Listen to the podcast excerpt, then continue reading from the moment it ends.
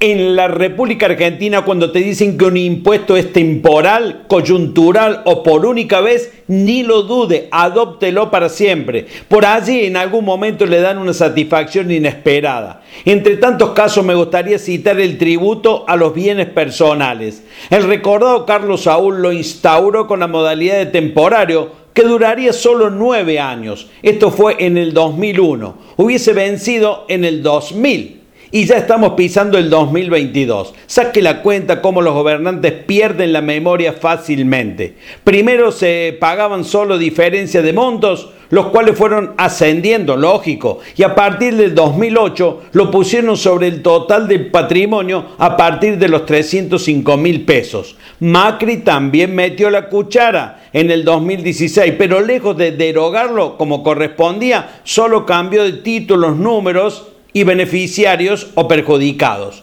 Pero llegó el señor Alberto Fernández y mediante la ley de emergencia económica dispuso un incremento de las alícuotas. Como si esto fuera poco, días atrás la Cámara de Diputados aprobó el proyecto de ley que vuelve a modificar las bases para el pago del tributo de bienes personales. Otra modificación fue que los montos previstos se ajustarán automáticamente según la variación anual del índice de precios al consumidor nivel general.